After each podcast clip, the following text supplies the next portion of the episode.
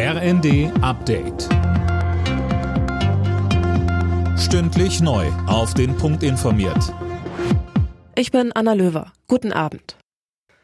Erdbebenopfer aus der Türkei und Syrien sollen bei Verwandten in Deutschland unterkommen und unbürokratisch einreisen dürfen. Darauf haben sich das Bundesinnenministerium und das Auswärtige Amt geeinigt. Mehr von Daniel Bornberg. Ein sicheres Dach über dem Kopf, eine medizinische Behandlung, das will Deutschland ermöglichen. Türkische oder syrische Familien sollen enge Verwandte aus der Katastrophenregion unbürokratisch zu sich holen können. Dafür sollen schnell reguläre Visa erteilt werden, die dann drei Monate gültig sind. Es geht um Hilfe in der Not Not, twitterte Innenministerin Faeser. Auch in Kanada ist ein unbekanntes Flugobjekt abgeschossen worden. Laut Premierminister Trudeau werden die Trümmerteile jetzt geborgen und untersucht. Erst Freitag hatten die USA ein ähnliches Objekt im Norden Alaskas abgeschossen.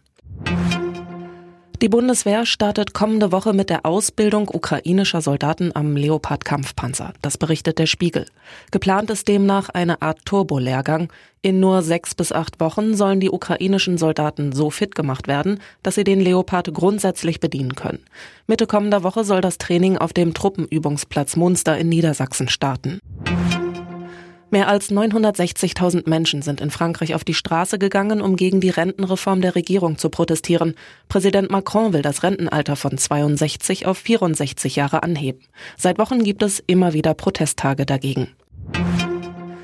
In der Fußball-Bundesliga hat Union Berlin zum fünften Mal in Folge RB Leipzig mit 2 zu 1 besiegt. Die Berliner bleiben damit Tabellenzweiter.